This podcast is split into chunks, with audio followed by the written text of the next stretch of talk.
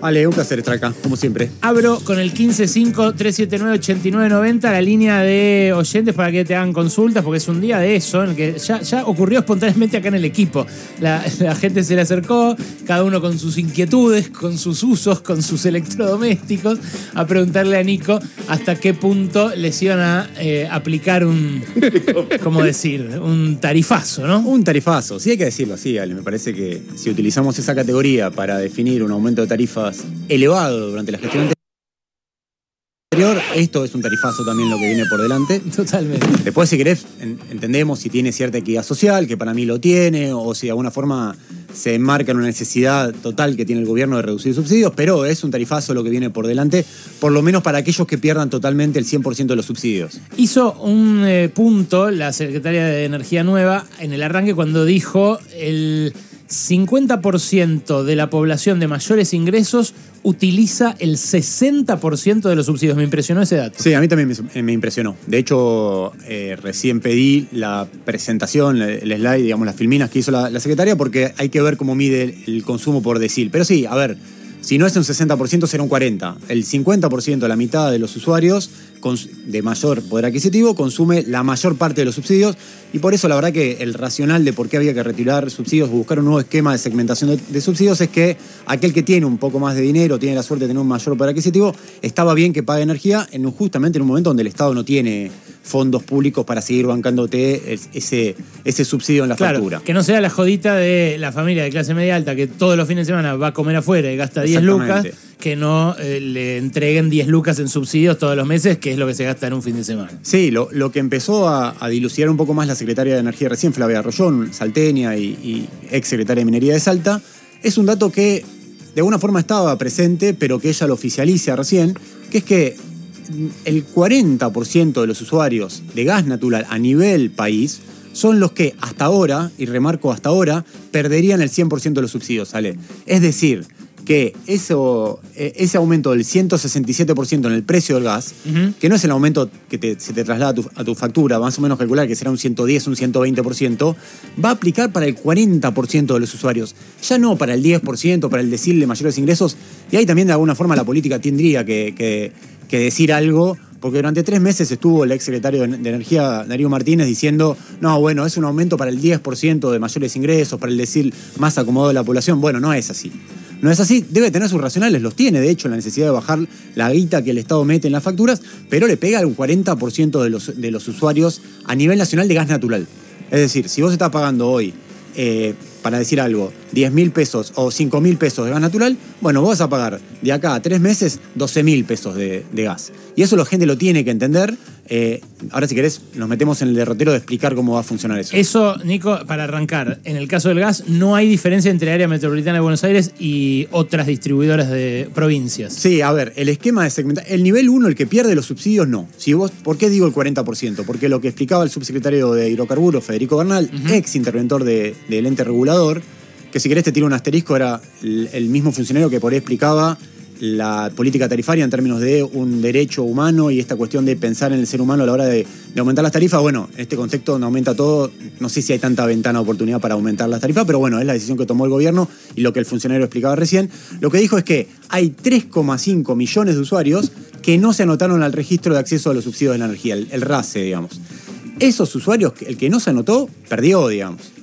Perdió, obviamente aclaró la Secretaría de Energía, el, sub- el registro sigue abierto, con lo cual anotate rápido si vos considerás que eh, mereces ese subsidio. Obviamente que eh, de, ese, de esos 3,5 millones de usuarios, no es que no se anotaron voluntariamente gente que dijo, no, mira, yo no lo merezco el subsidio, no me anoto. Ahí hay desinformación, hay velocidad excesiva en la puesta en marcha de ese registro, que mucha gente no se enteró, hay falta de equipamiento informático para anotarte en, el registro, hay deficiencias del Estado de poder llegarle a aquel que lo necesita, habrá que ver si se corrige o no. Eh, pero si vos sacas la foto de hoy, esos 3,5 millones de usuarios que se le suman a los 200.000 que sí se anotaron en el registro y el registro los mandó al nivel 1, es decir, porque vos facturás más de 370 mil pesos por hogar, bueno, sos nivel 1, esos usuarios en- a, a lo largo de seis meses van a terminar perdiendo los subsidios y van a pagar el precio pleno del gas natural cargado en su factura. Ahora, en electricidad, ¿por qué digo? No, pará, Sí. antes de ir a electricidad. Eso es igual en las distribuidoras de acá, en Metrogas, por ejemplo, en Camusi y en las de, no sé, Litoral Gas. No, eso no es igual. Y Ah. por eso vamos a tener que esperar la letra chica de esto, que es cuando se publiquen las resoluciones. ¿Por qué? Lo que explicó recién el subsecretario Bernal es que vos, en tu factura, en función de qué categoría de usuario seas, por ejemplo, sos un R23, para tu categoría va a existir un umbral mínimo de consumo y un umbral máximo de consumo. A vos te van a subsidiar hasta la media de esa categoría, medido también, cruzado también por la subzona tarifaria. Es muy complejo, ¿vale? Quiero decir, si vos estás, por ejemplo, en Cuyo y estás en la subzona de, no sé, subzona 2 de la distribuidora de, de gas cuyana, vos vas a tener que medi- medir cuál es tu consumo, sí, exactamente, cuál es tu consumo promedio entre tu consumo piso y tu consumo máximo por categoría y en función de eso vas a saber cuánto te van a subsidiar y cuánto no. Es un quilombo. Te Infinito. subsidian hasta el promedio de consumo del área geográfica donde vivís, más o menos. pero por tu categoría, digamos. Claro. Sí, o sea, no es que hay un solo. Porque sería más fácil decir, bueno, vos vivís en Mendoza, si consumís 100 metros cúbicos por, por bimestre, ¿eso tiene subsidio o no? No, si vos sos, por ejemplo, no, leí la resolución porque no está publicada, no se conoce todavía, pero lo que va a decir esa resolución es que si vos sos categoría R21, te van a subsidiar hasta 80 metros cúbicos. Si sos R23, te, te van a subsidiar hasta 120 metros cúbicos. ¿Por qué, por qué se utiliza ese criterio técnico tan complejo? Por algo que tiene lógica también.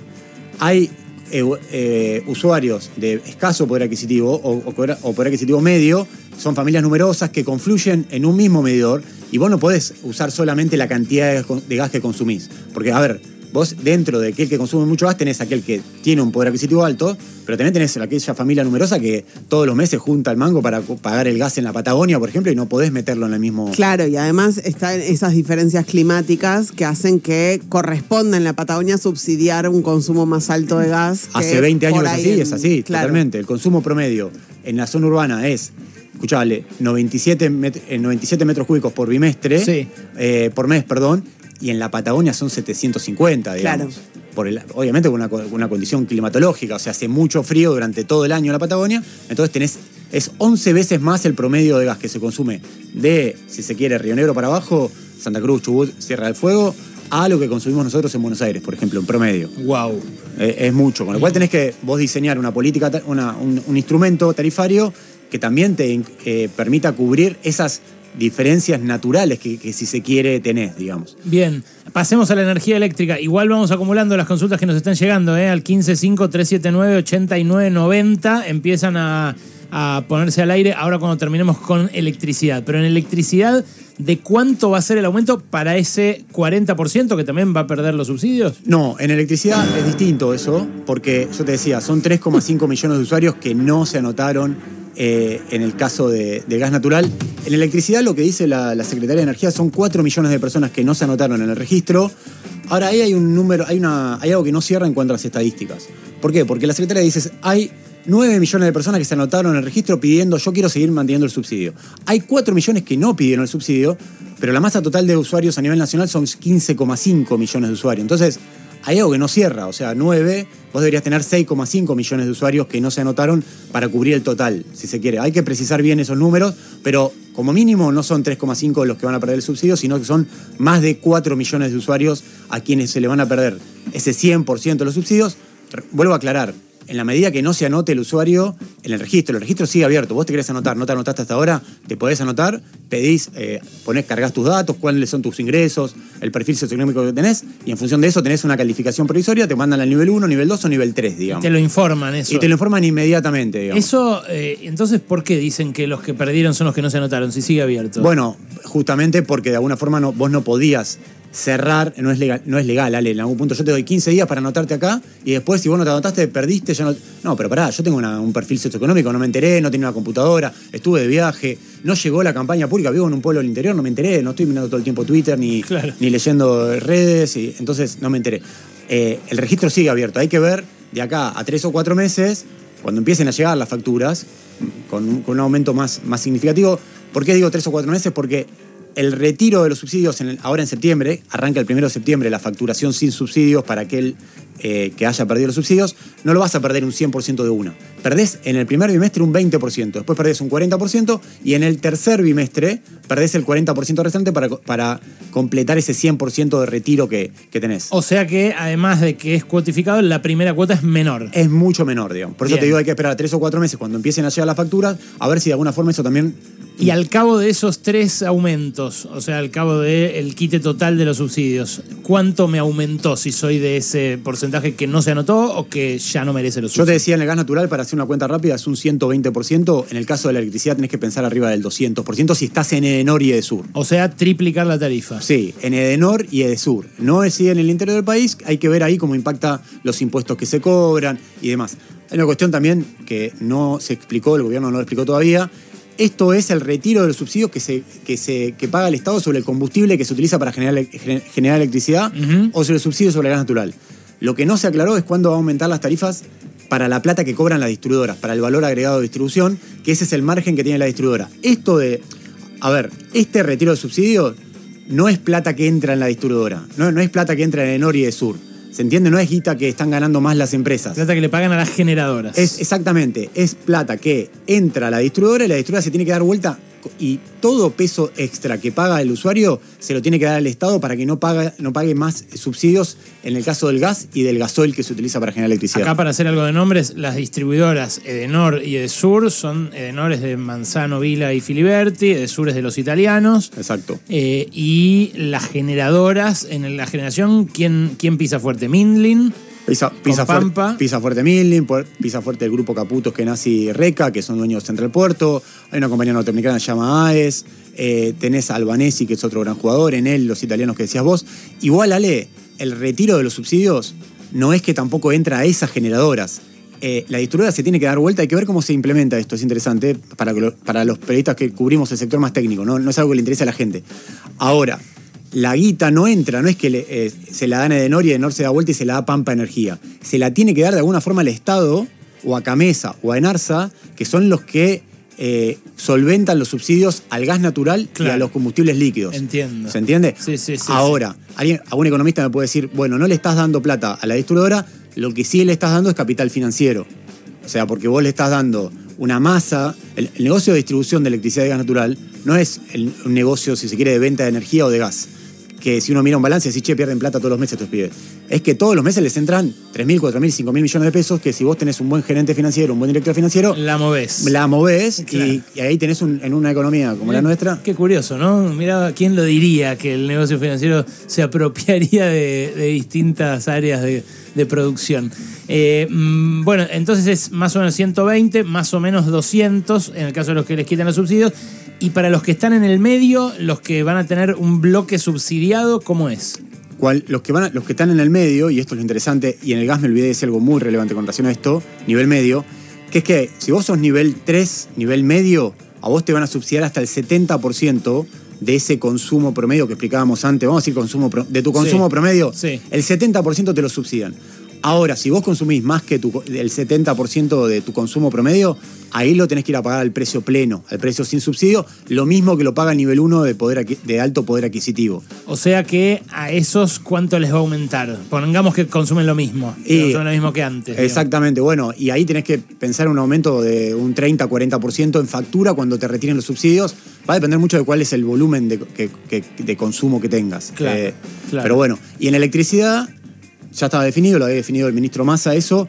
El subsidio es 400 kWh por mes y el consumo promedio de un usuario a nivel nacional está en torno a los 300 kilo, 250, 300 kWh, eh, con lo cual hay un 70-75% de los usuarios a quienes no están alcanzados por, el, por ese retiro de subsidios.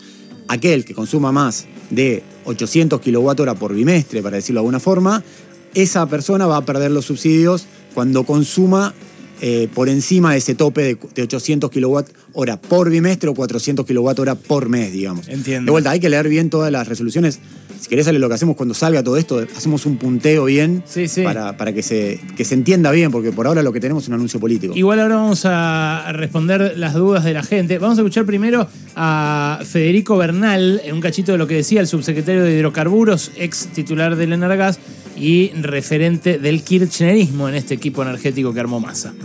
Donde tenemos al día de la fecha el nivel 1 con aproximadamente 3% de los, de los usuarios totales del servicio público caerían dentro del nivel 1. para el nivel 2 tenemos un 31% de los usuarios totales, 2.880.000. Y para el nivel 3, 2 millones casi 600.000 usuarios inscriptos, lo cual representa para el nivel 3 un 28% de los usuarios totales de este servicio público. No inscriptos estamos en 3.5 millones de, de usuarios.